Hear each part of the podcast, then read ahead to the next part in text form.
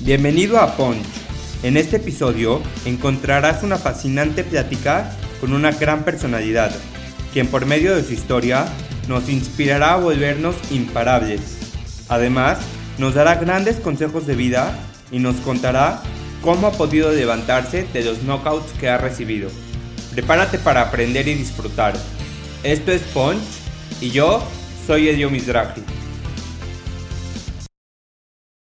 ¿Qué onda, Poncho? ¿Cómo estás? Bienvenido a un episodio nuevo de Punch. Hoy estoy más que emocionado porque tenemos con nosotros una gran personalidad, una persona súper joven que está logrando cosas increíbles en México y a nivel mundial. Ella es el mejor ejemplo que la edad solamente es un número y que podemos lograr más cosas de las que imaginamos. Ana Laura González, ¿cómo estás? Bienvenida. Hola, muy bien. ¿Y tú? Bien, gracias por estar aquí.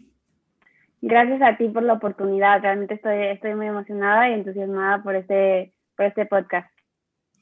A sus 21 años de edad, Ana Laura González es una de las surfistas más reconocidas en México y a nivel mundial. En 2013 se convirtió en campeona nacional sub-16 y sub-18. Obtuvo el noveno lugar en el World Junior Surfing Championship de International Surfing Association es la surfista mexicana más joven en enfrentarse al mar en la isla de Todos Santos y una mujer fuerte y valiente con ganas de triunfar. Pues bienvenida, me encanta tu historia y qué padre que la podamos compartir con más gente. Gracias, sí, esos son algunos de, mis logros, pero, pero sí, estoy entusiasmada porque para llegar a eso tuve que pasar muchísimas cosas que, que al final me han hecho quien soy y también aparte de esos logros también me han hecho crecer mucho como persona. Y bueno, siempre al inicio de cada episodio tenemos esta sección de preguntas llamada la 5D, cinco preguntas cortas con respuestas cortas para empezar a entrar en el tema, ¿va? Va. Ana Laura, en tres palabras. Pasión, amor, adrenalina. ¿Qué te hace reír? Eh, ay, no sé. Cosas graciosas. ¿Tu libro favorito? Eh, comienzo siempre el nuevo de Jorge Bucaray. ¿Café o té? Café. ¿Qué te quita el sueño? Eh, estar estresada, sí. Y bueno, considero que eres alguien súper disciplinada, un ejemplo de que los sueños se cumplen. Has logrado cosas increíbles. ¿De dónde consideras que viene tu disciplina? Creo que del ejemplo que siempre me ha dado mi familia, mi hermano, mi hermano fue deportista, eh, sigue siendo, juega básquetbol. Y bueno, yo cuando comencé a surfear, el surf no es un deporte que era tomado en serio como deporte, tal cual justo ahora que se ha convertido en, olímpico y todo eso es más considerado como deporte, pero yo sabía que para lograr mis sueños tenía que tener una disciplina, que tenía que entrenar muy duro, ver a mi hermano cómo tenía sus rutinas, cómo cumplía siempre con, con sus entrenamientos, justo eso que hace es un pizarrón en donde marcamos como nuestras pautas, nuestras metas que tenemos que lograr. Y sé que nada es fácil en la vida y todo requiere mucho trabajo y también mucha organización. Tengo muchas cosas que en mi vida, entonces sé que si quiero lograrlo tengo que ser disciplinada y ponerme tiempos. Y antes de entrar al surf, practicaste diferentes deportes y disciplinas como la gimnasia, natación, taekwondo. ¿Cómo empiezas en el mundo del deporte? Platícanos un poco desde niña. Eh, es muy padre porque mis papás siempre nos inculcaron mucho el deporte, entonces justo yo comencé bailando ballet, practiqué todos los deportes, taekwondo, odiaba los golpes, entonces no me gustaba. Eh, tenis, natación, gimnasia, practiqué un poquito de todo. Realmente me encantaba bailar y como fluir con el momento, me encantaba la gimnasia, la adrenalina que se sentía, pero cuando yo comienzo a surfear es como, como si juntara lo mejor que sentía en cada deporte y lo había encontrado todo junto, entonces ahí supe que era mi pasión. ¿Y cómo fue tu primera interacción con el surf? Eh, fue a los 10 años, yo, mi hermano ya surfeaba, mi hermano siempre ha sido un ejemplo para mí, entonces él lo que hacía, yo lo quería hacer. Comenzó a surfear, pero me daba mucho miedo las olas. Un verano decidí con la ayuda de mis papás que me dijeron, ya inténtalo, no pasa nada si te caes porque me da mucho miedo. Eh, me metí al agua y, y wow, supe, supe que quería seguir haciéndolo. No sabía que era lo mío, realmente es muy difícil saber cuando algo es lo tuyo, cuando empiezas un deporte, pero sabía que era, que algo, era algo que me hacía feliz, era algo que, que me llenaba, que me apasionaba. Y, y, bueno, poco a poco todo se fue dando. Y creo que existe una gran diferencia entre un hobby y una pasión, ¿no? Porque realmente un hobby pues es algo que te gusta, pero una pasión es algo que sientes, que de verdadmente no sabes ni lo que estás haciendo, pero sabes que eso es lo tuyo. Definitivamente, siempre pienso que, que una pasión te genera, no sé, sientes como esa energía en todo el cuerpo, los sueños despierto, los sueños dormido, lo traes en la mente, lo deseas, lo anhelas.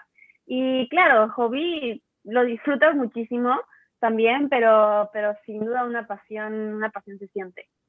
Y estoy convencido que cuando tienes tan claro lo que quieres llegar y cuando realmente encuentras eso que te apasiona, eh, la vida te va acomodando las cosas para que puedas explotar tu potencial.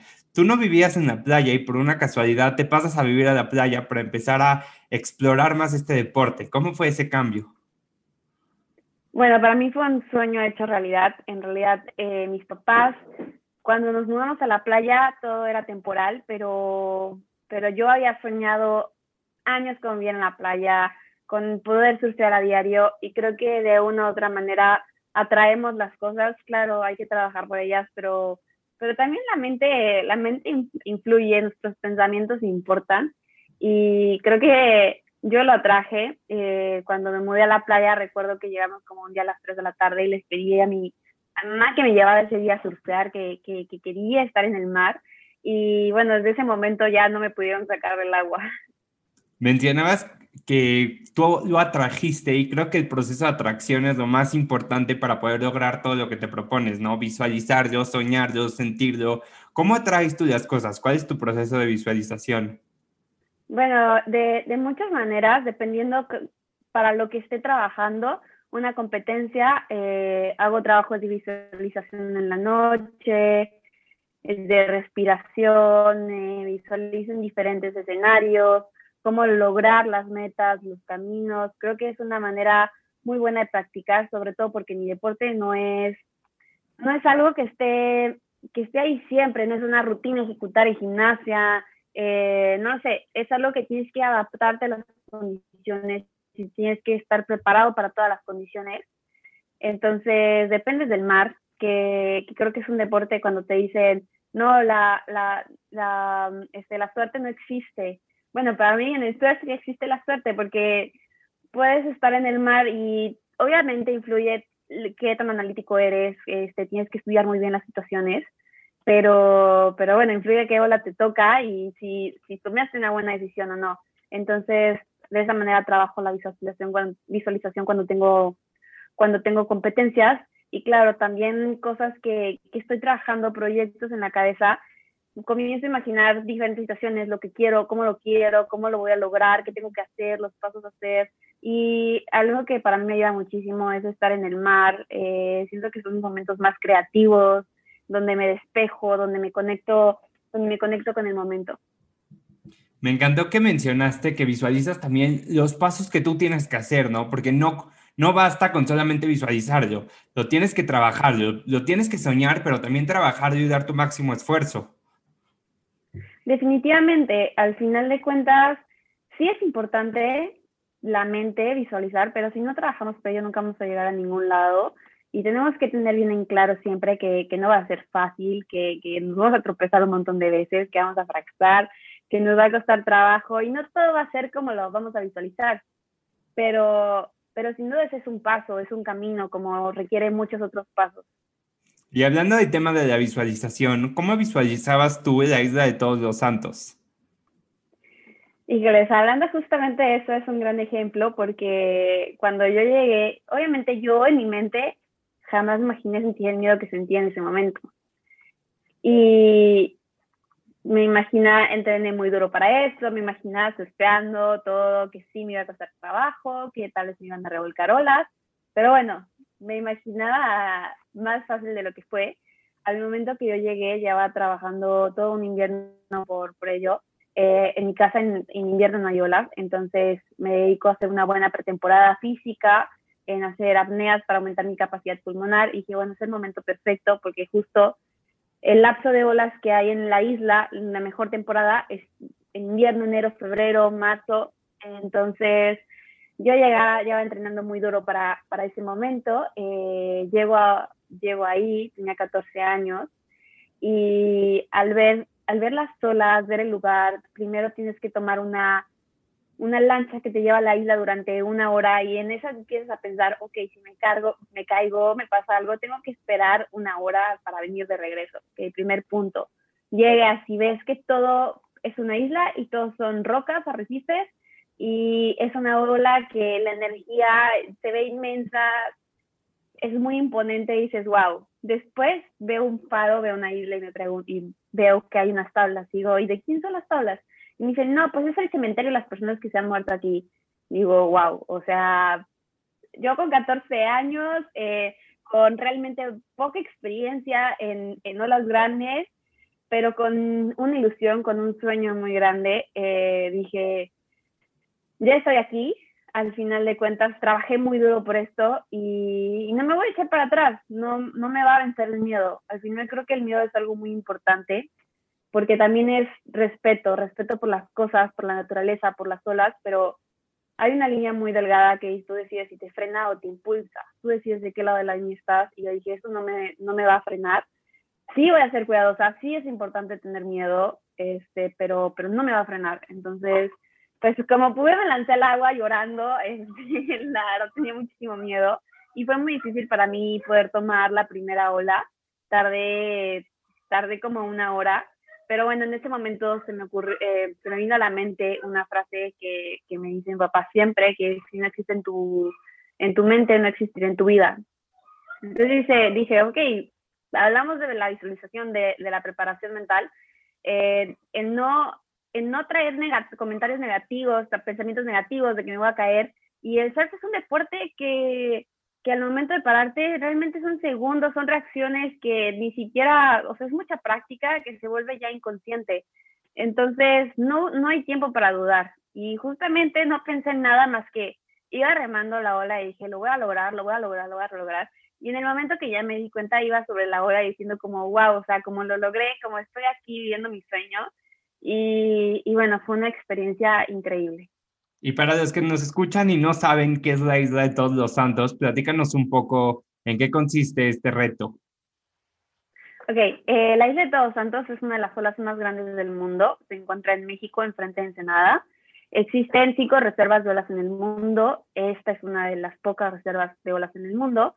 Que las olas, eh, la reserva de ola consiste en la rompiente, porque el fondo marino es lo que incluye a la crear construcciones o alterar eh, la zona como donde están las rompientes de las olas, pues alterar las olas.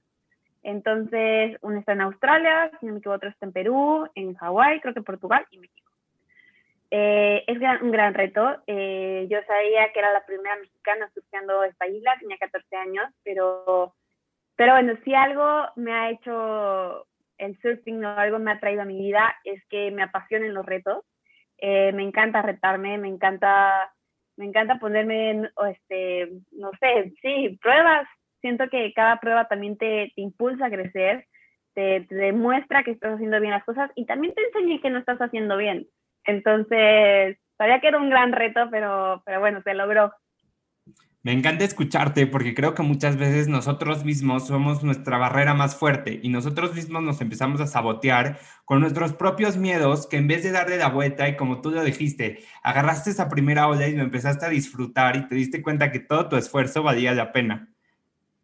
Definitivamente, y creo que mencionas algo muy importante que dices que nosotros somos nuestra, nuestra barrera.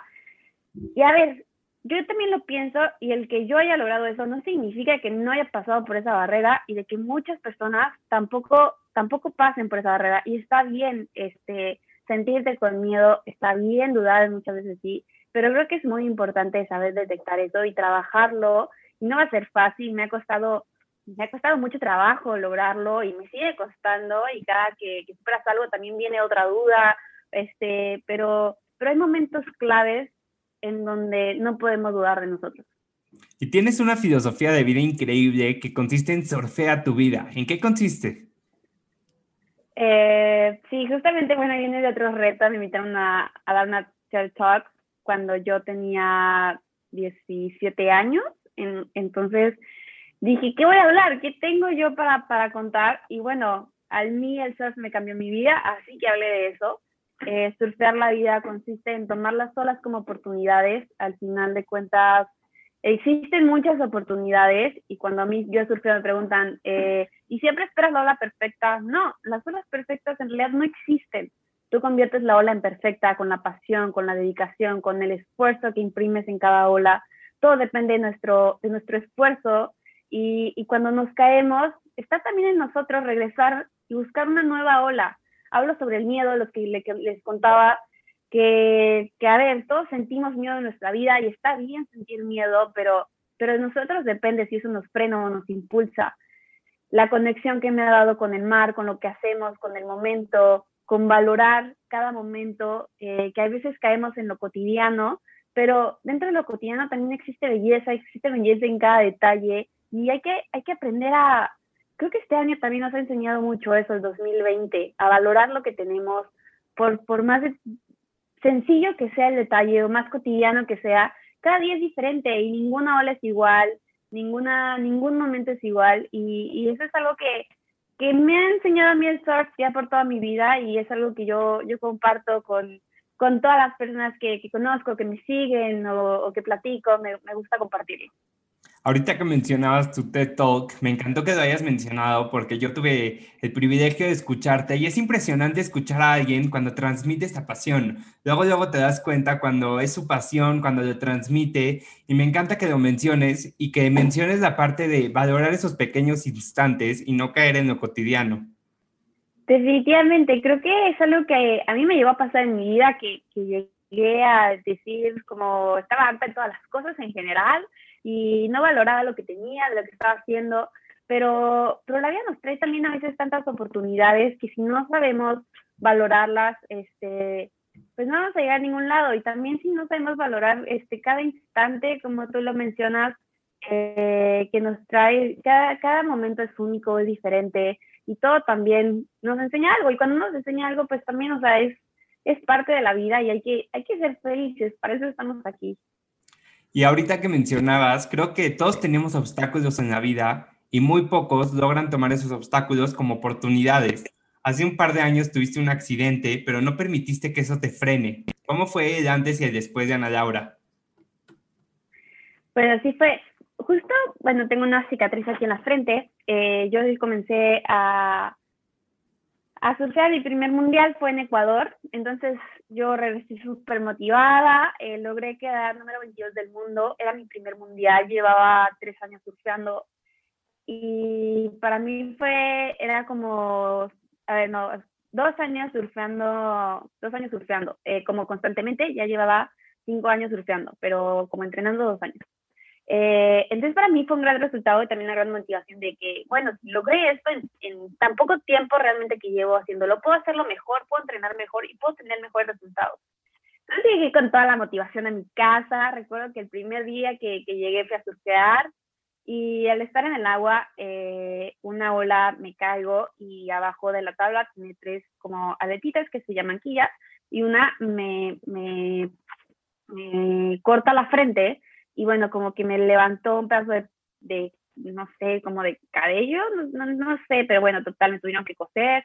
Pero bueno, en ese momento yo solamente veía rojo, fue súper traumático para mí, mi papá es doctor, y yo estaba más asustada de ver la cara de mi papá que, que realmente lo que me estaba pasando.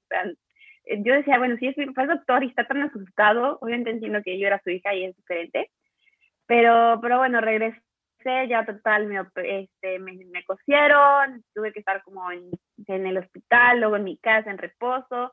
Después de un mes y cacho de poder regresar al agua, eh, vuelvo a surfear y bueno, no me podía parar en la tabla, sentía que todo lo que había mejorado y todas las ganas con las que había regresado se habían desaparecido porque era muy frustrante no poder pararme en mi tabla, este, no poder, sentía que había retrocedido cuando tenía tantas ganas de avanzar pero al final de cuentas el apoyo de mi familia, de mis seres cercanos que estuvieron en ese momento, decirme, no, es por vencida, al final de cuentas te va a costar más trabajo regresar a eso, pero todo lo que ya trabajaste sirve para algo, entonces tranquila, sé paciente, eh, no la abandones y, y bueno, me concentré en eso y poco a poco fui, fui saliendo de eso. Y también, o sea, me la, en la mañana me preguntaban también, eh, que ha sido lo más difícil de mi vida y creo que ha sido justamente aprender a caerte, aprender a perder, aprender de, de todo eso, porque soy una persona muy competitiva, que no me gusta perder, y más cuando sé que, que di todo lo de, mí, que, que, lo hice bien. Pero la vida me ha enseñado que, que, también de las derrotas se aprenden, que para llegar a ser exitoso, para llegar a ganar, para, para tener victorias también requiere muchas caídas, muchas derrotas eh, perder. Y al final cada sentimiento que sentimos al perder, ese coraje, ese enojo, esa frustración, en los momentos de entrenamiento es la energía que nos da, es lo que también nos impulsa a, decir, me pasó esto y no me va a pasar, es ese, ese coraje que también en los entrenamientos dice, estoy cansadísimo, no, cansadísima, no puedo más, pero, pero venga, o sea, tú puedes y, no sé, es algo, que, es algo que te llena y que al final es fundamental en la vida. Y creo que cuando trabajas tan duro y tienes tan claro a dónde quieres llegar, pues perder no es una opción en tu mente, pero más que nada es disfrutar el proceso y aprender que cada punto es súper importante y que cada punto te suma y te sigue forjando como, pues como atleta, como emprendedor, como persona. Definitivamente, cada, cada punto, porque también las victorias, de las victorias también se aprende y obviamente también es energía que te llena de cada logro. Y no solo hablamos de, de, competencias o momentos importantes, sino en cada entrenamiento, cada caída que dices, llevo tratando de hacer esto 50 veces y no me sale, pero, pero bueno, justo te, te sale poquito y dices, venga, si se puede, puedo hacerlo mejor, no sé qué. Entonces se vuelve, se vuelve también en nuestro día a día en muchas cosas y no solo en el deporte, como mencionas, emprendiendo, en la escuela, en relaciones, con nuestra familia, en nuestra vida personal, en, en todos los ámbitos se aplica. Y bueno, ¿cómo es tu entrenamiento físico? ¿Cómo te preparas físicamente? ¿Cuál es tu rutina diaria para poder lograr todo lo increíble que has logrado? Eh, bueno, entreno mucho fuerza y condición aeróbica sobre todo porque el surf es un deporte que siempre te tienes que estar moviendo, remando, pasando olas, de por sí estar en el mar es cansado. Entonces, estar, pasar olas, remar, tomar olas, es súper cansado, se requiere mucho equilibrio, mucho equilibrio, entonces el core es muy importante. Lo que es abdomen eh, y piernas es donde viene todo tu, tu centro de gravedad, tu equilibrio. Eh, los brazos, la espalda, por ejemplo, yo siempre me lesiono un, un hombro, por qué, pero entonces trabajo muchísimo como en, en mis lesiones, en mis puntos débiles, en, en fortalecer, en tomar equilibrio, en tomar eh, resistencia. Y bueno, por lo general tengo, tengo rutinas específicas eh, de entrenamiento físico. El entrenamiento físico lo hago de lunes a viernes, surfeo todos los días, eh, también en fin de semana, porque surfear para mí no solo es un deporte, sino es, mi vida, es mi pasión, es algo que me encanta y así yo ya no compita, yo me veo surfeando de viejita. Entonces lo disfruto muchísimo y los domingos surfeo realmente, para mí como hasta surfear a veces es un descanso. Entonces, eh, entrenamiento físico sí lo hago de lunes a viernes, tengo rutinas específicas que varían, unos días es correr, otros días es fuerza física, otros días eh, no sé, mantenimiento. También depende mucho del ciclo en el que esté, cuando vaya a competir, todo se planifica. Me encantó que mencionaras que también entrenas los fines de semana y que para ti no es un entrenamiento, que para ti es un gozo, porque cuando realmente encuentras eso que te apasiona, no paras. No, definitivamente. Y creo que es como cuando, cuando eres pequeño y te dicen, encuentra un trabajo que no tengas que trabajar toda tu vida en eso obviamente existen cosas como te, lo menciona, el, entrenamiento, que la sufro a veces, o que muchas veces surfeando tampoco lo disfruto porque, porque tengo miedo, porque las olas no están buenas, porque, porque me da flojera que las olas no están buenas y yo quiero surfear las buenas. Pero bueno, son todos esos detalles que también, también te llevan a, a al final es, es como pues un trabajo y no todo, todo, no todo para que, aunque sea tu pasión, no todo lo tienes que disfrutar. Pero pero qué ando, ¿no? O sea, el estarlo haciendo al final te pone feliz, te, te, te llena y, y, bueno, sí, justo se convirtió, se convirtió en mi vida. Y bueno, me encanta que además de ser una crack en el mundo del deporte, te estás preparando académicamente. Estudias administración de negocios en Anáhuac. ¿Cómo logras administrar tu tiempo entre el deporte y el estudio? Bueno, es una locura, o sea, em, empezando porque es una locura poder lograr las dos cosas. Eh, al principio me costó mucho trabajo como poder administrar mis tiempos. Comencé tomando nada más dos materias al cuatrimestre, estoy en una modalidad de cuatrimestres. Pero bueno, ahora ya llevo, ahorita ya estoy metiendo las cinco materias y creo que todo es pensar que podemos lograrlo y organizar muy bien nuestros tiempos, priorizar, eh, Y creo que la preparación académica es algo, es algo fundamental en nuestra vida, no solo como deportista, sino en nuestra vida en general. Y no por lo que te vaya a traer en un trabajo, que creo que es súper importante y al final te es un seguro de vida y, y te va a servir para, para, tu vida profesional. Pero también en nuestra vida profesional, para mí la, la universidad es es algo que me, que me abre la forma de pensar, que me enseña nuevas alternativas, que hay clases que de verdad me encantan tomar las clases. Y para mí, después de un día de entrenamiento, de cansancio, y tomar esas clases es como, ah, lo disfruto, o sea, disfruto este, pensar diferente, pensar nuevas cosas, ver nuevas alternativas. Eh, obviamente hay clases, volvemos a lo mismo, como es en el surf, como es en el trabajo, como es en la vida, hay cosas que disfrutas tanto y otras cosas que no disfruto tanto, pero clases que disfruto y clases que no, pero pero bueno, me encanta, realmente creo que estudiar en la que aparte es un ambiente súper padre, amo mis maestros, amo mi universidad, mis compañeros, y para mí también fue un sueño hecho realidad, yo siempre deseé representar a una universidad en mi deporte, mi deporte no es como un básquetbol, no es como un fútbol, un fútbol americano, donde las universidades tienen equipos de surf, pues no, pero la, la Universidad de Anáhuac creo que, creo que lo ha hecho muy bien en, en darle la oportunidad de estudiar a muchos deportistas, tiene a la mayoría de deportistas olímpicos los tiene la NAWAC, entonces creo que es una súper oportunidad. Y también tener compañeros atletas en mis clases, la mayoría son atletas, entonces está súper padre. Y creo que también es increíble disfrutar de más cosas, ¿no? No porque te dediques al surf puedes descuidar de otra cosa o no te puede gustar, te pueden gustar todas las cosas y complementarlo. Definitivamente, algo, algo que yo amo es diversificarme, probar nuevas cosas. Claro, el surf es mi pasión, al final también es mi deporte, mi trabajo, mi todo, pero, pero me encanta hacer otras cosas, me encanta la aventura, me encanta viajar, me encanta practicar nuevos deportes, aprender nuevas cosas, me gusta pintar, estudiar, este, tomar fotos, no sé, me gustan tantas cosas que también se vuelve, se vuelve padre tener otras cosas que hacer en la vida y creo que es justo, sí, diversificarte. Y bueno, con tus 21 años has logrado cosas increíbles que nos inspiran a seguir adelante y luchar por nuestros sueños. ¿Qué consejo nos puedes compartir a todos los que están escuchando para lograr todo lo que nos proponemos y no permitir que la edad sea un impedimento? Que no piensen en la edad, no piensen en sus barreras, que más bien se enfoquen, que, disfruten cada momento que están viviendo, así sea, sea difícil, todos los, todas nuestras emociones, todos nuestros momentos, nos traen la enseñanza.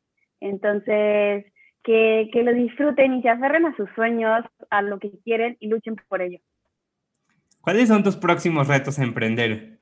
emprender, justo quiero lanzar mi marca. Es algo que estoy trabajando y lo metí, por ejemplo, como proyecto de la universidad. No creo lanzarla este, este 2021, no sé, aún sigo trabajando o tal vez si la lanzo, la lanzo a finales de 2021. Pero bueno, para mí también es un sueño eh, ser emprendedora, tener mi marca retos como deportista, tengo el clasificatorio para Juegos Olímpicos en mayo, que esperemos que se haga con toda esta locura que, está, que ha sido el 2020, nos ha enseñado que realmente no tenemos nada seguro en la vida, eh, ni ninguna fecha asegurada tampoco. Entonces, bueno, me sigo preparando constantemente. Eh, para mí también es, es, un, es una meta, es un sueño ir a Juegos Olímpicos también seguir creciendo como persona, ser mejor persona, seguir leyendo más libros, eh, terminar mi carrera universitaria. Para mí cuando me preguntan que cómo me veo en cinco años, es, es, difícil a veces decir cómo me veo en cinco años o diez años, porque la vida me ha sorprendido tanto. Yo hace diez años jamás me imaginaba ser la mujer que soy ahora.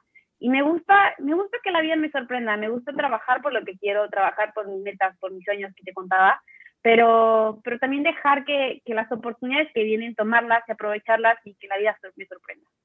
¿Qué le agradeces a la pandemia?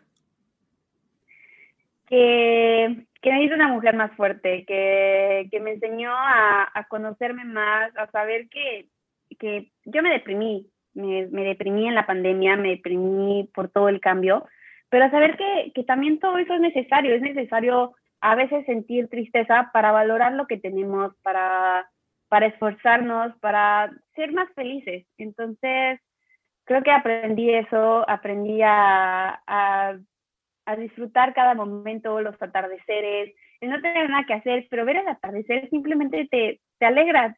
Tomar café en la mañana, es, es, es un placer de la vida. Entonces, eso le agradezco a la pandemia, el también permitirme estar con, con mi familia, el darnos cuenta de lo afortunados, afortunados que somos por, por contar con personas que, que nos aman, eh, por tenerlas aquí, por la salud, por, por la oportunidad simplemente de estar vivos. ¿Cómo te podemos encontrar en redes sociales?